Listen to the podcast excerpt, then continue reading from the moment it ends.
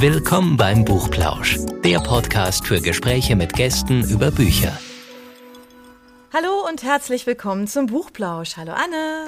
Hallo Anja. Hallo. Wir haben heute einen ganz besonderen Gast, haben wir ja jede Woche, sage ich ja immer, aber weil wir uns immer über unsere Gäste halt einfach so sehr freuen. Aber bei uns geht es heute um Wissen ganz allgemein. Und wir haben jemanden, der sich damit auskennt. Und vor allem haben wir jemanden, der alles, was so mit Wissen zu tun hat, unheimlich gut erklären kann für Kinder. Und das ist definitiv das Schwierigste überhaupt. Insofern große Hochachtung vor unserem heutigen Gast, genau, Clarissa Correa da Silva. Hallo Clarissa, hallo.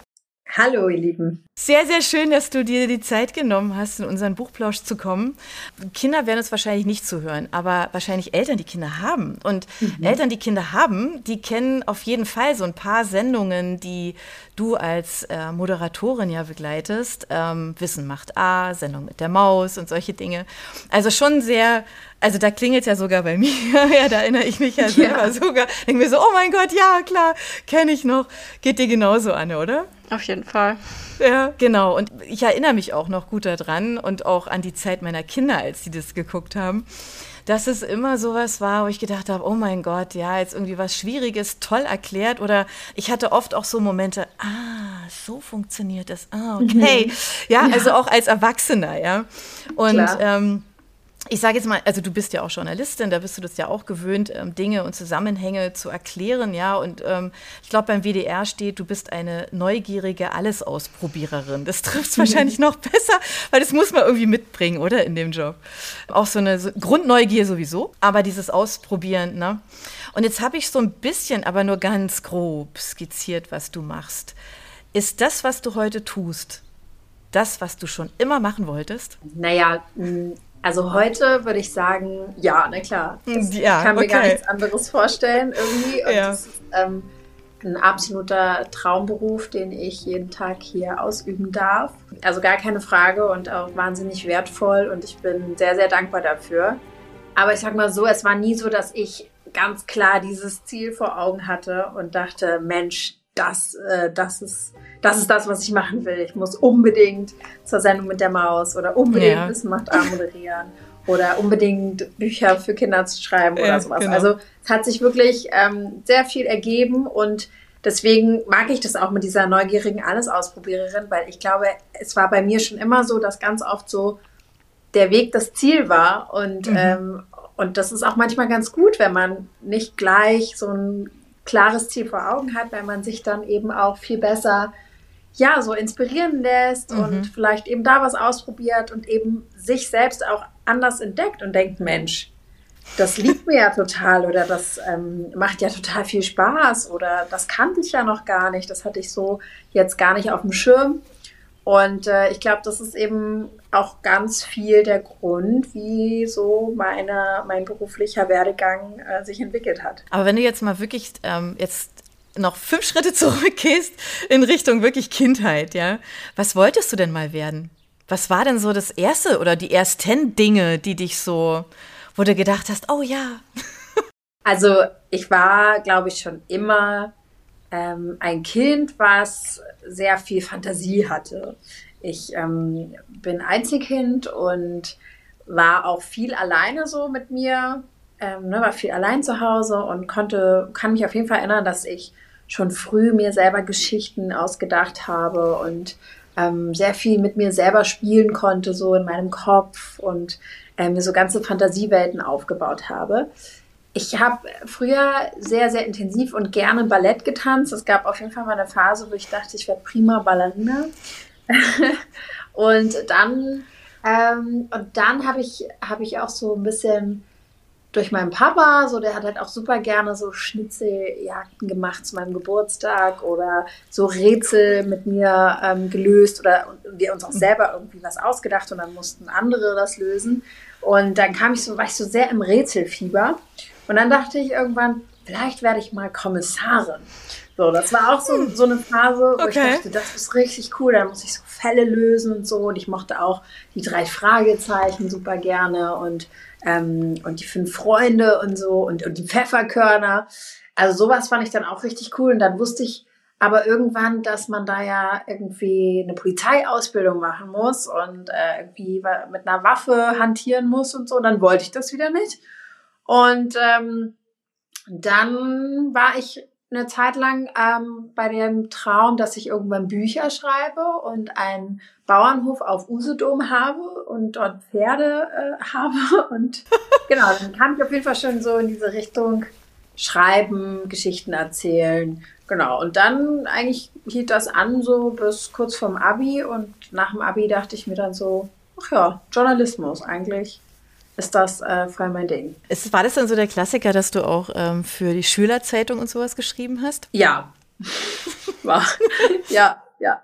Und ich würde es auch immer empfehlen. Ich würde es immer empfehlen, wenn, wenn sowas an der Schule angeboten wird und man mhm. sich dafür interessiert, irgendwie bei der Schülerzeitung mitzumachen oder selber eine zu gründen oder mhm. ähm, muss auch gar nicht Zeitung sein mittlerweile. Ne? Man kann ja auch einen Schüler-Podcast machen oder Schülerradio genau. oder ja. Vielleicht sogar ein kleines eigenes YouTube-Format oder sowas. Also ähm, damals, meine, meiner Schulzeit, war es halt eher noch die Zeitung. Aber auf jeden Fall, man kann nicht früh genug damit anfangen, irgendwie Medienmacherin oder Medienmacher zu werden. Also hat sich doch schon abgezeichnet. Ja, irgendwie schon, aber. Ja, es klingt so, ne? So ja. nicht so wirklich viele Umwege. Was war denn dein erster Job? Hm, ich habe als Kind schon Geld verdient. Tatsächlich. Ich hab, okay. Ähm, mit meinem Balletttanzen gab es äh, gab's ein bisschen Geld, weil wir haben einmal im Jahr so eine größere Aufführung gehabt und da mussten richtig Karten gekauft werden. Da haben wir schon ein bisschen Geld verdient. Und dann war ich äh, Kindersynchronsprecherin. Also ich habe als Kind schon cool. genau bei manchen Serien oder auch Filmen oder sowas ähm, synchron gesprochen. Und dann habe ich nach dem Abi auch mal ganz klassisch gekellnert. Okay. ähm, und auch in so einem Accessoireladen gearbeitet. Dann, und dann habe ich eigentlich hauptsächlich beim Radio angefangen ähm, als Redakteurin auch schon während des Studiums. Ähm, Geld verdient eigentlich immer. Und dann war ich zwischendurch auch mal bei Edeka in der Kasse. und, und dann nach dem Studium war mein erster Job eigentlich schon als Redakteurin beim Kinderkanal. Das ist ja eine milde Mischung auf jeden Fall. Und das Synchronsprechen hat das später auch geholfen, weil das ist ja sicher auch wichtig, wenn du als Moderatorin im Fernsehen arbeitest, so ein bestimmte, also dieses Sprechen einfach. Ich glaube schon. Also ich glaube schon, dass, ähm, dass, dass man schon ein gewisser Typ sein muss, so, um mhm. auch einfach Bock zu haben, so vor vielen Leuten zu sprechen, sei es jetzt auch in einem Studio zu stehen und zu sprechen und zu wissen, man erzählt das dann eben und viele Leute schauen das. Ähm, ich habe aber auch schon als Kind gerne so kleine Sketche mir ausgedacht und die dann den Freundinnen und Freunden von meinen Eltern vorgespielt, wenn die bei uns zu Besuch waren. Ich dachte, die armen Leute mussten mich da immer hinsetzen und äh, Klein Clary hat dann irgendwelche Sketche aufgeführt. Also so dieses war schon auch irgendwo eine Rampensau, ich schon. ich wollte gerade sagen, also das braucht man aber auch, oder? Weil sonst ist es, ähm, also dieses nicht verschreckt sein, ja, und dieses ja. gerne, gerne vor Leute treten und so. Ich glaube schon, dass man da das so, so ein bisschen braucht, dass man das zumindest genießen kann. Ja, genau. Ähm, du hast ja gerade gesagt, dass so dein erster Job war ja dann, also, also nach dem Studium, jetzt, ne, also erste berufliche Weg, ähm, da ging es ja gleich im Großen und Ganzen um das Thema Kinder. Und das ist ja, da haben ja viele Respekt davor. Also, ja. weil A, mit Kindern zu arbeiten, für Kinder etwas zu erklären, das ist ja tatsächlich eigentlich so die, die, ja, so fast schon ein bisschen Königsdisziplin, glaube ich, ne? Also das zu machen, weil es eben schwierig ist. Ich, ja? ich so. finde das total schön, dass du ja. das sagst, ähm, weil leider mache ich oft die Erfahrung, dass es jetzt in der Branche selber gar nicht so gesehen wird, sondern oftmals, mhm. ähm, also gerade wenn man, kann man ja mal so aus dem Nähkästchen plaudern, ne? Ähm, gerade wenn man auch so auf Honorare oder Budgets guckt oder so, gibt es halt ganz oft eigentlich fürs Kinder- und Jugendfernsehen oder für Kinder- und Jugendmedien immer irgendwie kleineres Besteck. Und ähm, ich finde es deswegen total schön, dass du das sagst, weil ich sehe das genauso. Ich finde, mhm. die Schwierigkeit ist eigentlich ein komplexes Thema, was man vielleicht gerade so als Erwachsener überhaupt verstanden hat, auch mit viel Recherche, ne? Ähm, mhm. dann noch runterzubrechen und zu gucken, was ist das Wesentlichste und das trotzdem noch auf jeden Fall wissenschaftlich, aber eben auch journalistisch korrekt äh, dargestellt und das eben dann für Kinder zu vermitteln, finde ich auch, ist absolut die Königsdisziplin und eine große Herausforderung, die mir persönlich wahnsinnig viel Spaß macht. Und, und ich habe aber das Gefühl, ganz oft wird es eher so, ja, so, so ein bisschen abgetan. So, naja, das, das kann man ja mal eben für Kinder erklären. Jetzt ist es eigentlich viel schwieriger. Ja, genau, genau. Vielleicht liegt es auch daran, dass Kinder als Zielgruppe nicht so richtig ernst genommen werden.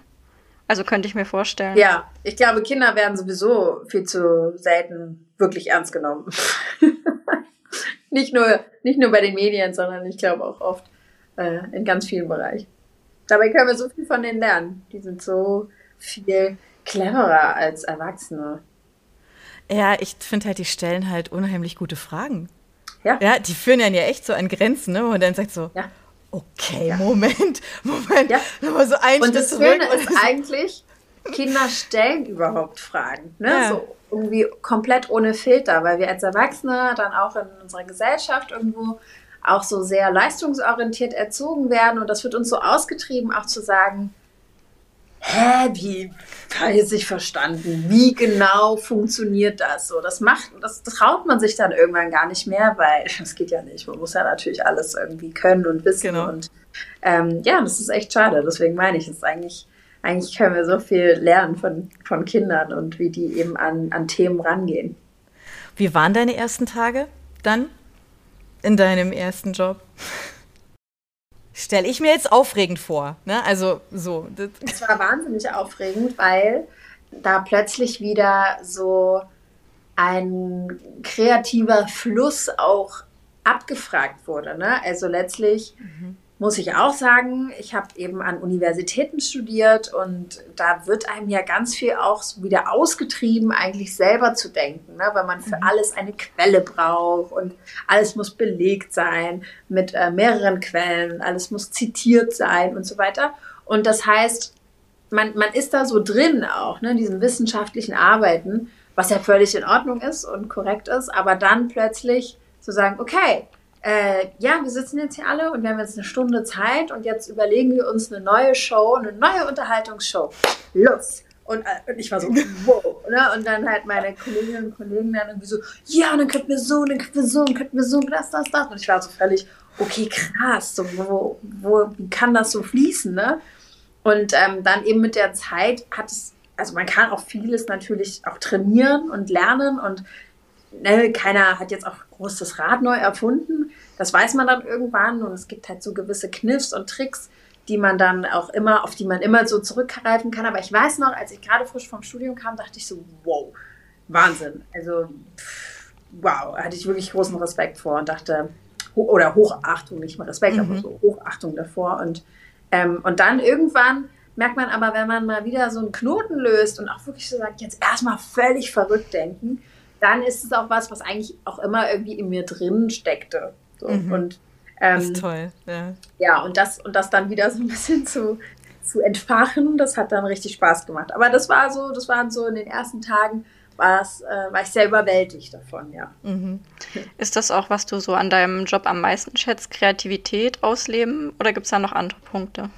Ja, es gibt viele Punkte. Also absolut ist das ein, ein großes Plus, dass man kreativ sein kann, aber ich liebe es auch, diese Vielseitigkeit. Ne? So, jeder Tag sieht irgendwie anders aus und ich muss sagen, mittlerweile, ich, es gibt eigentlich auch keinen Tag, wo ich nicht mindestens zwei oder drei Projekte parallel irgendwie bearbeite.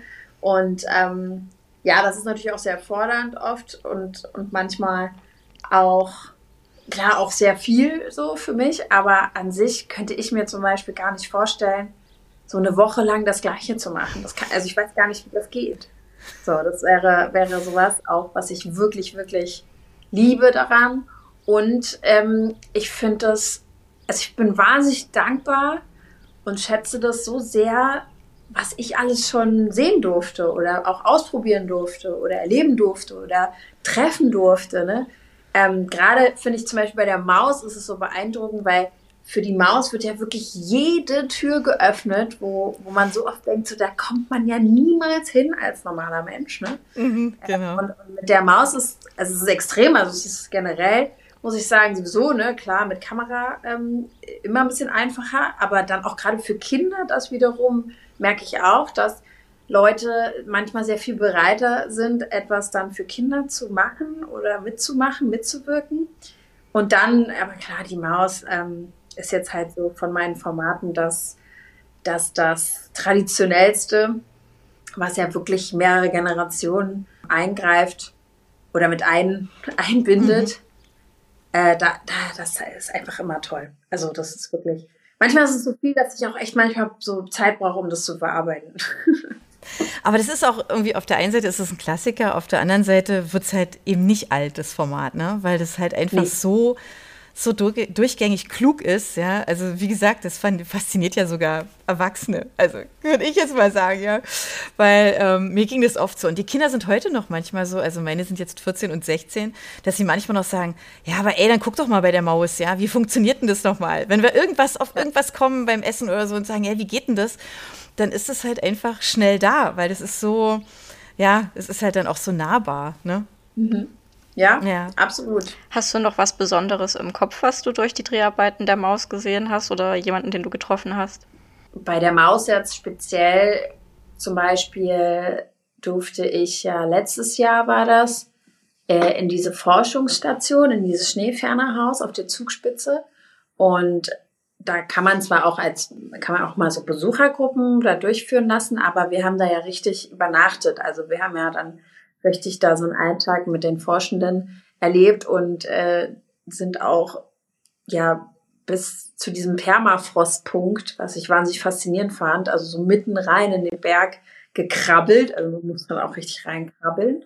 Ähm, das, das fand ich schon echt sehr beeindruckend. Und da gibt's aber auch so viele Sachen. Und ähm, jetzt von den Persönlichkeiten muss ich sagen, was jetzt eher übertrifft, ähm, meine, mein Geschichtsformat für Kinder und wir haben eine Folge zu Anne Frank gemacht. Mhm. Und da hatte ich wirklich die Möglichkeit, ähm, eine der noch, der noch lebenden Freundinnen von Anne Frank in Amsterdam zu treffen und mit der zu sprechen. Mhm. Die Jacqueline van Maaßen, die ja jetzt auch auf die 100 zugeht. Und das ist natürlich, das ist schon eine große Ehre. Man mhm. denkt so, pff, also ich glaube schon, dass das eins ihrer letzten Interviews war und mhm. das, das ist schon sehr emotional dann, dem Moment. Bin ich jetzt selber ganz fasziniert, ja. Das ist so, ja, ja. Du, ja, also du, du triffst viele Menschen, du probierst aber eben auch viel aus. Also ich habe ja am Anfang gesagt, ne, diese, das ist ja was beim WDR steht, alles Ausprobiererin. Wie oft musstest du denn schon über deinen Schatten springen? Weil ich kann mir vorstellen, also es gibt ja Dinge, du hast jetzt, eben mit dem Permafrost erwähnt, da reinkrabbeln irgendwie und so, aber ich denke, es gibt ja wahrscheinlich schon Sachen, wo du denkst, boah, nee, echt jetzt? Oder? Also irgendwas, oder, oder gibt es diesen Moment gar nicht bei dir und denkst dir immer jedes Mal, ah klar, Kopf über rein, egal was, ich probiere alles aus. Ja, also ich muss sagen, ähm, meine erste Sendung, die ich moderiert habe beim Kinderkanal, war ja der Kummerkasten. Und es, es war ja ein äh, Beratungsangebot so für Preteens, sagt man dann, ne? also so 10 bis 13. Und da ging es ja auch viel um so Tabuthemen ne? oder auch, sag ich mal, eher schwierigere Themen. Ähm, und wir hatten eine Sendung zum Thema Angst. Und wir wollten zeigen, was eigentlich im Körper passiert, wenn man Angst hat. Und die Redaktion hat mich halt auch gefragt, gibt's halt irgendwas, was dir echt richtig Angst macht, ne? So, hast du, weiß ich nicht, Klaustrophobie, hast du Höhenangst, hast du, und ich war so, nee, nee, nee, eigentlich nicht. Und, und die waren so, die waren auch so völlig verzweifelt, weil sie sagten, ja, wir müssen ja, wir müssen ja deinen Körper in einen Angstzustand bringen, um das eben die ganzen äh, Körperaktivitäten zu messen. Und ich muss wirklich sagen, ich bin auch seit Kind an ähm, recht furchtlos. Also es gibt jetzt keine so konkrete Angst, die ich jemals hatte. Es gab natürlich trotzdem schon Situationen, ne, wo ich dann gedacht habe, okay, puh, also das äh, das ist jetzt schon echt schwierig. Und eins davon, eine davon war bei einem Dreh für Triff, Cleopatra. Da, ähm, da haben wir in Ägypten gedreht, in Alexandria und ähm, ich sollte tauchen. äh, um, um so Überreste von Kleopatras äh, Sommerpalast mh, zu finden, die eben da auch noch auf dem Meeresgrund liegen. Und ich bin halt noch nie getaucht. Ich habe auch keinen Tauchschein und ähm, genau, die meinten aber, ja, ist nicht so tief und du brauchst keinen Tauchschein. Und äh, da war eben so ein, so ein Tauchlehrer dabei und der meinte, ja, du kriegst dann da so eine Einweisung. Und dann gesagt, ja, okay, klar, ich probiere alles aus und so. Und das war aber eine sehr prekäre Situation. Ne? Es gab auch so ein bisschen Beef zwischen dem Produzenten und diesem Tauchlehrer und es hat sich ganz schön hochgeschaukelt. War halt alles auf Arabisch, habe kein Wort verstanden. Und ich habe nur so gemerkt, okay, die Situation ist irgendwie sehr angespannt hier und ich weiß nicht. Und dann war er so sehr hektisch und er so, ja, ja, dann los, wir müssen das jetzt machen, let's go, let's go und so. Und da habe ich richtig gemerkt, ach du, Kacke, so, äh, das ist jetzt hier echt nicht ohne, weil, mhm. keine Ahnung, ich bin noch nie getaucht, da kann halt auch viel passieren und ich weiß nicht, äh, der Typ ist irgendwie ganz komisch drauf. Also, das war so eine Situation, wo ich, also wo es echt unangenehm war. Ich so dachte, uff, okay, wie vernünftig ist das jetzt? Ja. Ähm, ja, also solche Situationen kann ich mich jetzt so entsinnen, wo ich dachte, ja, okay, das, das mhm. war nicht so spaßig. Hast du das danach nochmal gemacht? Tauchen? Nee. Das war immer nicht. vorbei, oder? Ja, also es war echt schade, weil ich, ja. ich habe mir das mal total schön vorgestellt, aber diese mhm. Erfahrung mhm. war so furchtbar, mhm. dass ich ähm, bis jetzt echt noch nicht so die Motivation hatte, das nochmal anzugehen. Mich würde noch, in, oh, mich würde noch interessieren, wie ihr das in der Folge über die Angst gelöst habt. Was habt ihr dann am Ende gemacht? Ach so, ja, aber es war eine Überraschung. Also ich durfte ah, es nicht okay. wissen, weil sonst hätte ich wahrscheinlich noch weniger Angst bekommen. Ähm, wir waren dann, ich bin dann mit so einem Kunstflieger geflogen. Äh, diese, diese kleinen Flugzeuge, mhm. die dann so Loopings machen und so. Und ja, der erste Moment war natürlich krass, ne? Also wenn, wenn man das noch nie gemacht hat und dieses Ding schießt halt hoch und dann geht dann plötzlich der Motor aus und dann fliegt man halt wirklich so im freien Fall runter. Das ist so der erste Moment, aber auch da muss ich sagen, so nach dem zweiten, dritten hat es richtig Spaß gemacht. Und, und, der, der Flieger, also der Pilot meinte dann auch so zu mir, ja, Respekt, dass du das jetzt hier die ganze Zeit durchgehalten hast und so. Wir hatten halt so ein Codewort ausgemacht, ich so mache, wenn es reicht so. Und der bin da ewig und hätte da noch lange, also ich war dann auch froh, dass ich wieder unten war, aber ich dachte so, oh ja, es ist so dieser erste Moment, ne, wenn man dann Vertrauen gewonnen hat, ähm, ja. dann hat es mir auch Spaß gemacht, ja. aber so für den Anfang hat es gereicht, der Puls ist hochgegangen mhm. und das brauchten wir dann. Aber ihr habt auf jeden Fall schon richtig coole Sachen gemacht, hört man da so raus.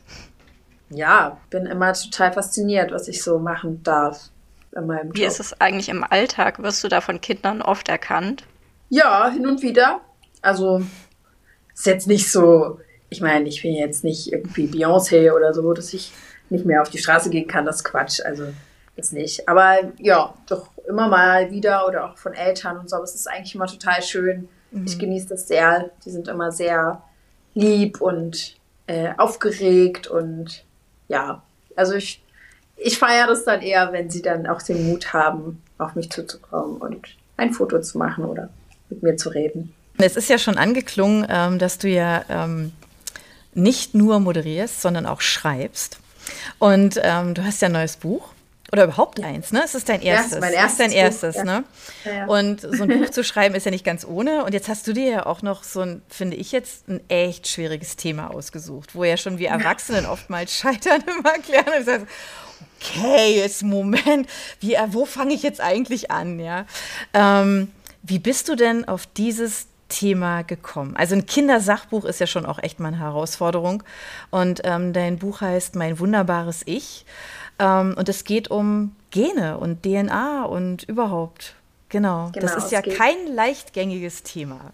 Nein, das stimmt.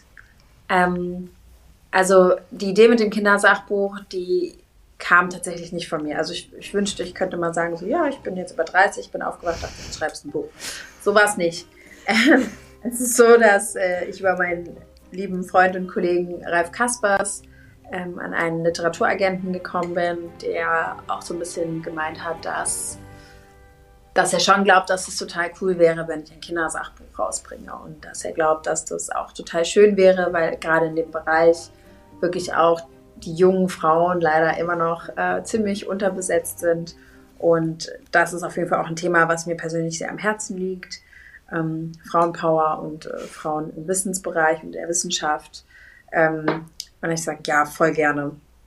Lass uns das angehen. Und ja, und dann war eben so die Frage, gibt es halt irgendein wissenschaftliches Thema, was dich persönlich auch sehr interessiert, weil im Endeffekt muss man sich das wirklich gut überlegen, man muss sich sehr, sehr lange und sehr, sehr intensiv damit beschäftigen. Und mhm. das Letzte, was ich so lange geschrieben hatte, war meine Masterarbeit und danach dachte ich so, um Gottes Willen, niemals schreibe ich nochmal irgendwas über sechs, Jahre, sechs Monate lang. Ähm, ja, und deswegen kam ich dann auf das Thema Epigenetik eigentlich hauptsächlich was ein sehr junges Forschungsfeld ist und mhm. was, ähm, was ich auch zum ersten Mal eigentlich über meine Mutter ähm, gehört habe, Epigenetik. Meine Mutter ist Psychiaterin und eben genau an dieser Schnittstelle von, sag ich mal, Psychologie und Medizin. Mhm. Ähm, und genau, und zudem ist sie auch sehr aktiv im, im Bereich Antirassismus, Aufklärungsarbeit und so mhm. weiter. Und äh, da gibt es eben diverse Studien, die die Epigenetik auch mit einbeziehen, was letztlich auch so Traumatavererbung angeht. Ne? Und wir, wir sind jetzt halt an einem Punkt, wo auch, auch das eben immer weiter in einen medizinischen, aber eben auch in einen sozial- und psychologischen Bereich mit reingezogen wird. Mhm die Epigenetik mit zu betrachten und endlich irgendwie an dieser Diskussion von wegen Nature versus Nurture, also was ist angeboren, was ist anerzogen und Epigenetik sagt halt eben entweder, also nicht entweder oder, sondern sowohl als auch. Und das fand ich irgendwie mega spannend mhm. und wollte das aber auch gar nicht so negativ irgendwie, gerade für Kinder, gar nicht so negativ angehen, ähm, sondern eher so diesen positiven Blick darauf zu richten, zu sagen, hey, du bist nicht deinen Genen ausgeliefert, so, mhm. sondern du hast selber die Möglichkeit, deine Genetik, all das, was in dir vereint ist, eben auch mitzugestalten, umzugestalten und eben selbst zu bestimmen, was du vielleicht an deine Kinder oder deine Enkelkinder weitergeben möchtest und kannst und was eigentlich dich ganz alleine ausmacht. Ne? Und ich finde, ich finde es eigentlich Wahnsinn, weil ich Schön, bin dann losgezogen ja. bei der mhm. Recherche und dachte so, hey, dazu gibt es irgendwie gar nichts für Kinder. Ja, so Genetik und so und Färbung und so, das, da gibt es ja schon einiges, klar. Mhm. Ist ja auch Schulstoff. Aber so dieser Bereich der Epigenetik und dieser, dieser, dieses Gestaltungsbereich, und in meinem Buch nenne ich das ja die, die Superkräfte, die eigenen Superkräfte, ähm, dazu gibt es halt nichts. Und gerade dann eben auch bei mir so ein persönlicher Ansatz. Ich komme aus einer Familie, die wahnsinnig divers ist, aus vielen unterschiedlichen Kulturen, Ländern, Religionen, Ethnien ähm, und war auch immer so mein Leben lang damit konfrontiert, irgendwie zu sagen, ja, wer bist du denn jetzt wirklich? Oder wo fühlst du dich denn wirklich zu Hause? Oder bist du denn jetzt Deutsche, bist du denn jetzt Brasilianerin, bist du denn jetzt irgendwie Israelin, also was bist du denn jetzt eigentlich? Und dann irgendwie so einen Prozess zu haben. Entschuldigung, es sprudelt hier irgendwas. Ähm, dann diesen Prozess zu haben, irgendwann zu sagen, naja, ich bin alles irgendwie. Mhm. Das gehört halt alles da mhm. rein und eben nicht so zu denken, ich muss mich irgendwie entscheiden. Keine ähm, Schublade halt, ne? Genau, diese Schublade. Halt nicht. Mhm. Aber ehrlicherweise, wir wachsen alle damit auf. Ja, schon als Kind Mhm. Seit wir, also, sobald wir auf der Welt sind, geht das halt los, dass ständig irgendwie so, ach, das hast du von Mama, das hast du von Papa, und dann kriegst du wie der Opa und ja. das machst du wie der Onkel und das ja. hast du ja. von der Tante und äh, dein Brüderchen, dein Schwesterchen und da sind ständig diese Vergleiche. Mhm. Und ich glaube, deswegen war das so ein bisschen die Idee zu sagen, ja, warum nicht, warum versuchen wir es nicht einfach mal? da den Ansatz zu finden für Kinder mhm. und trotzdem mit dieser wissenschaftlichen Basis. Aber letztlich die Erklärung von Epigenetik ist ja trotzdem sehr an der Oberfläche, weil es natürlich sehr komplex ist und auch ein sehr junges Forschungsfeld, mhm. wo man mhm. viele Sachen auch noch nicht so zu 100 Prozent ähm, bestätigt hat. Ja. Aber ja, das war so die Motivation und die Idee dahinter. Mhm. Und ich dachte, ja, Jetzt machen wir mal ein Buch dazu. du hast ja gerade schon gesagt, zu Genetik gibt es äh, schon ein paar Bücher, die sich an jüngeres Publikum richten, einfach weil es Schulstoff ist. Ich glaube, es ist äh, in der achten oder neunten Klasse Schulstoff. An welches Alter richtet sich denn dein Buch? Ja. Das Sachbuch ist ab 10, also es mhm. ist schon jetzt nicht für die ganz Kleinen, sondern es ist schon ein Buch, was ja auch ein sehr individuelles Buch sein soll. Ne? Es ist jetzt auch kein Sachbuch, aber glaube ich bei Sachbüchern generell nicht so, dass man sich jetzt hinsetzt und das vorgelesen bekommt. Aber ähm, es ist schon auch ein sehr persönliches Buch mit, nach jedem Kapitel gibt es eben auch Gestaltungsmöglichkeiten. Zum ähm, Beispiel? Ähm, also wir haben nach jedem Kapitel, habe ich zusammen mit meinem Illustrator Mauri was entwickelt, ähm, so eine, so, so zwei, so eine Doppelseite, die man dann selber gestalten kann. Und wir haben zum Beispiel am Anfang das erste Kapitel, da geht es eben darum, zur Hälfte Mama, zur Hälfte Papa oder doch beides so. Ähm, und dass man dann am Ende des Kapitels einfach selber überlegen kann, was habe ich denn von wem und jetzt vielleicht auch gar nicht nur Mama und Papa. Mhm. Und dann kann man da eben Bilder einkleben, was einzeichnen, ähm, was reinschreiben, was malen. So, und dann dafür gibt es halt zu jedem Kapitel passend zum Thema eine mhm. Idee und so eine Gestaltungsseite, die angeboten wird. Genau. Und es ist ein bisschen wie so ein, ja, wie so ein wissenschaftliches Tagebuch vielleicht auch. Ich wollte gerade sagen, es wird ja ganz persönlich dann dadurch, ne? Ja. Also ja, das ist ja so total. ein ganz, so ein, so ein ganz genau. eigenes Stück dann, ja. Genau. Ich meine, dass mein wunderbares Ich bezieht sich auch nicht auf meins, also meins als Clarissa, sondern mein von jedem Einzelnen. Dass du ja. das als Buch in die Hand nimmst und sagst, ist mein wunderbares Ich. Meins Annes, meins Anjas, meins Carissas und so weiter. Das klingt richtig süß. Eignet sich bestimmt auch gut zum Verschenken. Ich ja. muss mir das schon mal so auf meine eigene interne ja. Liste setzen. ja, sehr gerne. Auf jeden Fall, auf jeden Fall. Zeugnisse stehen ja bald an. Da kann man sowas gut verschenken. es gibt auch ein Hörbuch für die Lesefaulen. Oh, okay. Ja. Okay. Es gibt auch ein Hörbuch, ist allerdings gekürzt und natürlich auch ein bisschen mit Kinderstimmen, ein bisschen Hörspiel, Dialog mit drin, mhm. weil dann natürlich das Gestaltende ein bisschen wegfällt, ist klar. Ja. Ne? Aber ähm, ist auch total schön geworden. Also lohnt sich auch sehr. Gibt es denn schon konkrete Pläne, die du für die Zukunft hast? Wird es ein zweites Buch geben? Vielleicht. Also ich habe noch nichts Konkretes. Ist ja noch ganz frisch, gell, das erste. Ja, genau. Ja. Also ich habe auch wirklich gesagt, ich muss echt erstmal gucken, wie das so läuft. Und ähm, ja. im Moment habe ich halt sehr viel noch so drehtechnisch. Ähm, mhm. Und ich, und ich habe da schon gemerkt, das Schreiben selber ging dann relativ fix, aber so die ganze Arbeit an dem Buch parallel zu den Drehs, mhm. ähm, da war ich schon oft ein bisschen unzufrieden, weil mir gefühlt so ein bisschen die Zeit und die Ruhe gefehlt hat. Und mhm. ähm, ja, also ich würde es nicht ausschließen, aber ich weiß jetzt nicht, ob ich gleich sofort eins nachsetze. Wie lange hast du denn an dem, an dem, an deinem ersten Buch gearbeitet? So Na, insgesamt in? so vom Thema, also vom Thema mhm. finden, Recherche, bis, bis es halt veröffentlicht wurde, waren es eineinhalb Jahre, was mir wurde mhm. gesagt gar nicht so lang ist. Mhm. Ja, aber das zieht sich dann doch, gell? Ist ja. es denn, ähm, wie ist denn das, wenn du also jetzt für Kinder was machst, dann ist es natürlich auch didaktisch ja auch eine Herausforderung, ne? Also die Kinder so wirklich so quasi an die Hand zu nehmen, mitzunehmen durch das Buch, dass die auch dabei bleiben ja. bei dem Thema.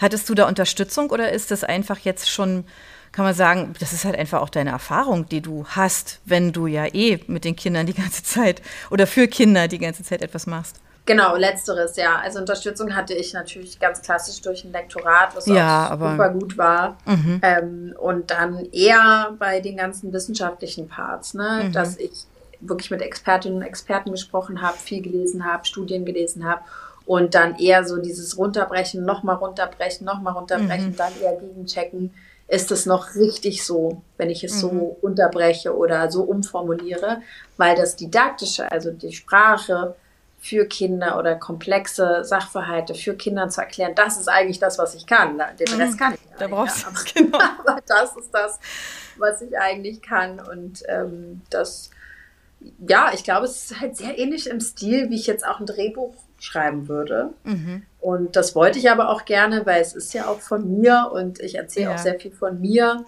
ähm, einfach so als, als Angebot, als Beispiel, dass man Dinge an einem Beispiel ein bisschen konkreter versteht, habe ich mich quasi als Beispiel angeboten.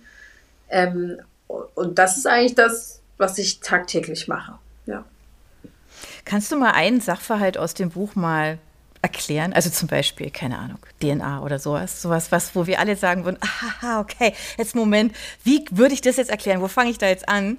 Ähm, wirklich mal so einfach, so wie würdest du das erklären? Ja, also die DNA zum Beispiel hm? habe ich so erklärt, dass ich sage, die DNA ist unsere Bau- und Bedienungsanleitung. Das ist so, wie wenn du dir jetzt ein Spielzeug bestellst bei einem Spielzeughersteller oder einer Spielzeugherstellerin, dann wird dir auch eine Bau- und Bedienungsanleitung mitgeschickt, die dir sagt, wie du das Spielzeug aufbaust, zusammenbaust und wie du es benutzt. Und das ist letztlich unsere DNA, die in jeder unserer Zellen steckt und die um unserem Körper oder jeder Zelle eben sagt, wofür sie ist, was ihre Funktion ist und wie sie funktioniert. Genau, und, und die Spielzeugherstellerinnen und Hersteller in unserem Fall sind dann einfach unsere leiblichen Eltern. Überzeugt, oder Anja? Ja, voll. Voll. okay.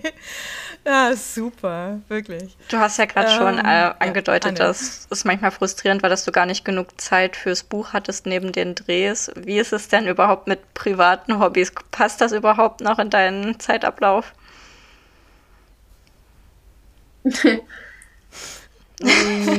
Nein, also ich glaube, mein großes Glück ist, dass ich, dass ich meinen Beruf zum Hobby gemacht habe und nicht andersrum oder vielleicht auch andersrum schon, ich weiß es nicht. Nein, aber ich muss sagen, ähm, das füllt dich so aus, ne? Ich brauche so. gar nicht jetzt mhm. noch so ein richtiges Hobby. Also ich mache immer mal gerne Sport, klar, aber das, ja, da kann man auch, also gerade seit Corona ähm, bin ich da irgendwie sehr Home-Sportel-affin geworden. Das ist immer ganz, ganz nett und ganz schön, auch so einfach zum Ausgleich. Aber ansonsten, ich habe so viel Spaß und so viel Abwechslung halt durch meinen Job, äh, dass ich wirklich meine, meine Freizeit vor allem investiere, mit meinen Liebsten Zeit zu verbringen, weil das kommt leider natürlich viel zu kurz, weil man viel unterwegs ist und ähm, eben wenig zu Hause ist. Und mhm. ich meine, ich habe jetzt schon auch das Glück, dass mein Freund relativ flexibel ist. Der kommt dann auch gerne mal mit und so, aber es ist trotzdem wenig. Ne? Und dann mhm. hat man ja natürlich auch noch neben dem Partner irgendwie auch Freunde oder auch Eltern und Familie und so. Und ähm, deswegen, also wirklich, meine freie Zeit verbringe ich mit Familie, Partner, Freunden und sonst auch wirklich einfach mal gar nichts machen, weil das muss ich schon sagen, der Job ist viel, es sind viele Reize, da passiert einfach viel und ich bin jemand, der total gerne auch verreist, ja. Ähm, aber ich merke auch, wenn ich jetzt so richtig verreise, jetzt so mit meinem Freund irgendwo Urlaub mache, habe ich überhaupt nichts dagegen, den ganzen Tag einfach irgendwo rumzuliegen. Gar kein Problem.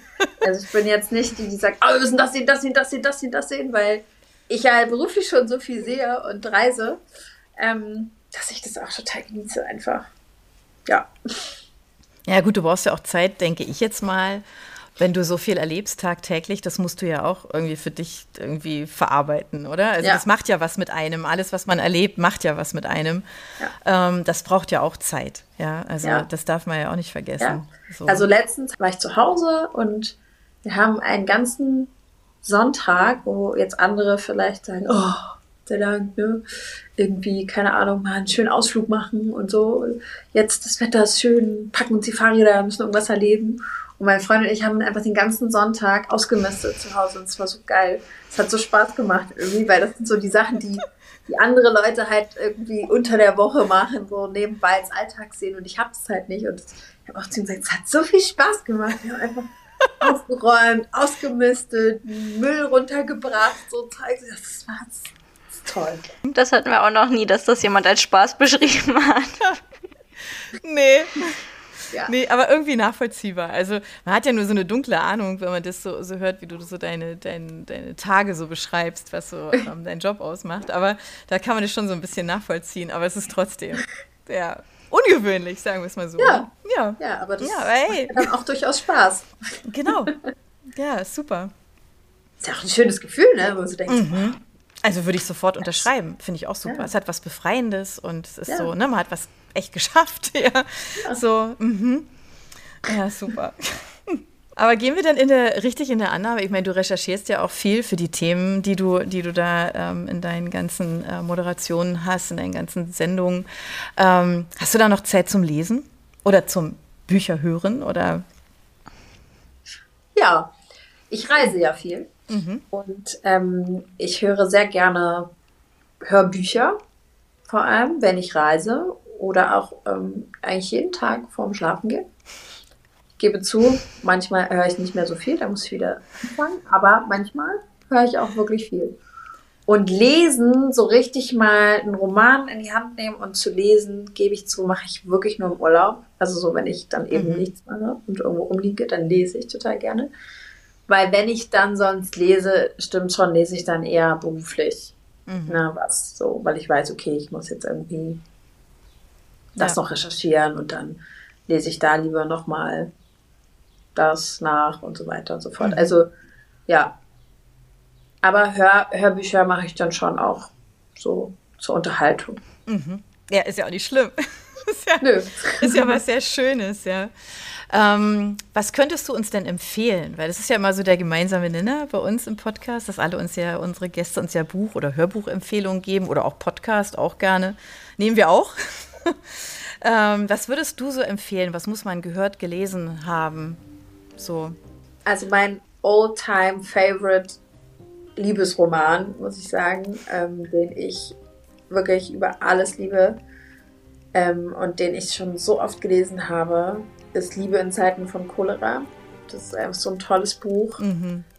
Ähm, da kommt für mich wenig ran, wenn man so, so dieses, ja, dieses, diese Liebesromane halt mag. Und das ist tatsächlich sowas, was ich dann echt ganz gerne lese.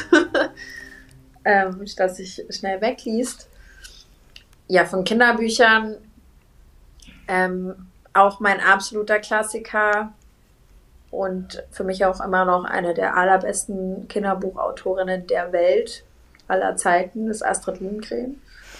Und es ist eben nicht Pippi Langstrumpf, sondern Ronja Räubertochter. Mm, ist ein oh. großartiges Buch, großartige Geschichte, tolles, tolle Persönlichkeit. Ähm, ja, und von Hörbüchern, also da muss ich sagen, stehe ich tatsächlich so sehr auf so diesen nerdigen Kram. ähm, oder eher so, die, ja, wir sind ja eher Podcasts an, ne? so diese Wissen, Wissenschafts-Podcast ähm, und da mag ich sehr gerne eine Stunde History. Das ist toll. Also ich finde, die machen das super gut und mhm. die machen Geschichte auch wirklich spannend und ich finde, Geschichte ist ein schwieriges Thema. Mhm. Gerade für jüngere Menschen ähm, merken wir auch bei Triff, ist immer eine Herausforderung. Ich wollte gerade sagen, du hast ja auch so ein Format, ne? Das ist ja, ja genau. Ja.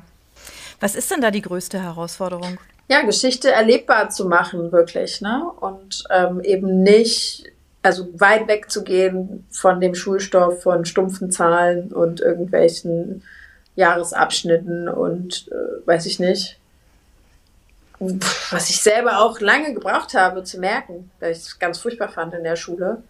Ich mir auch mal so gedacht, warum muss ich diese ganzen blöden Zahlen auswendig lernen?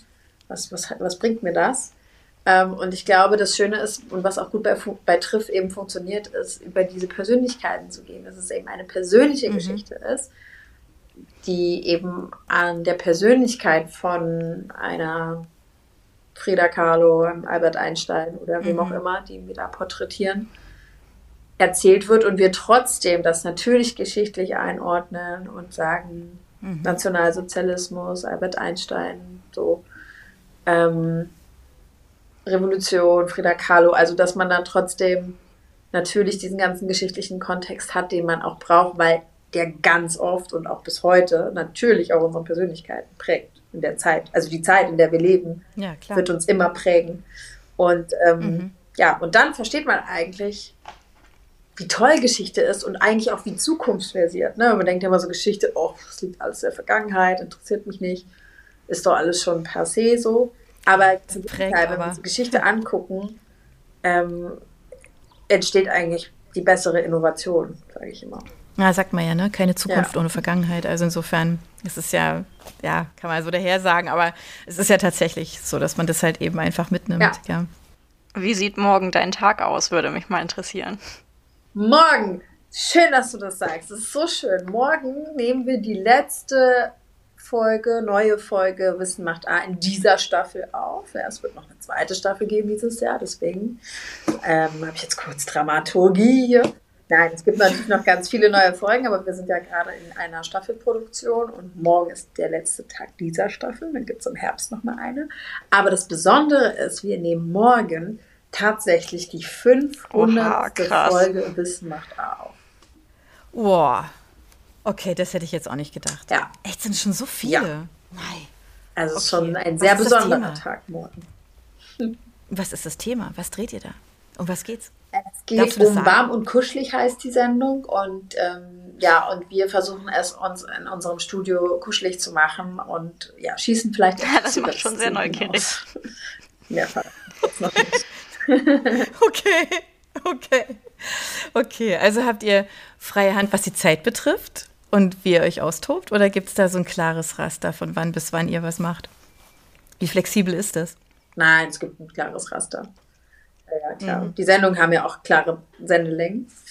Jetzt ja. nicht äh, ähm, unendlich lang eine Sendung drehen. Das gibt. Nee, aber es wird ja immer zusammengeschnitten und so, ne? Denke ich. Das ist ja. Ach so, nee, bei Wissen A schneiden ja. wir ja die Moderation nicht. Das sind ja. One-Taker. Ah. Da gibt es keine Schnitte. Könnt ihr mal drauf achten. Dann ähm, die, deswegen, die Moderation müssen halt schon so in einem Flow rutschen mhm. und dann auch eigentlich relativ in der getimten, vorgestoppten Zeit bleiben, weil wir sonst auch halt schwierig. nicht auf die Sendelänge kommen. Auch schwierig, ja, mhm. ja. Es hat halt diesen Live-Charakter dadurch, ne? obwohl wir es natürlich auch mehrfach machen können und proben und so, aber das ist ja, das finde ich ja persönlich auch sehr charmant an Wissen macht A, dass es mhm. eben keine Schnitte gibt in den Moderationen.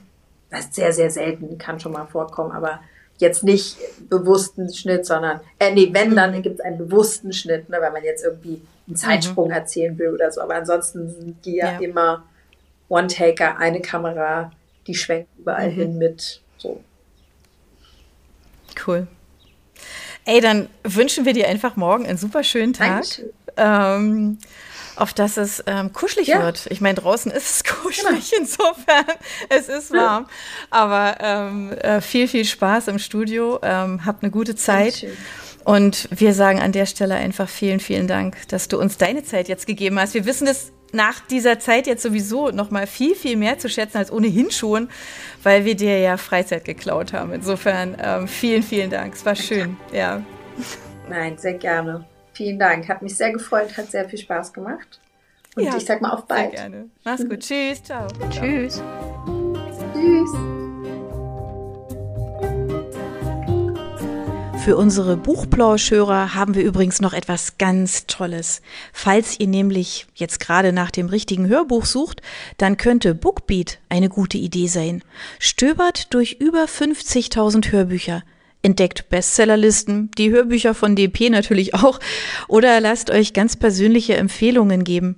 Ihr wollt das einfach mal ausprobieren? Buchplausch und Bookbeat schenken euch einen ganzen Monat Bookbeat for free.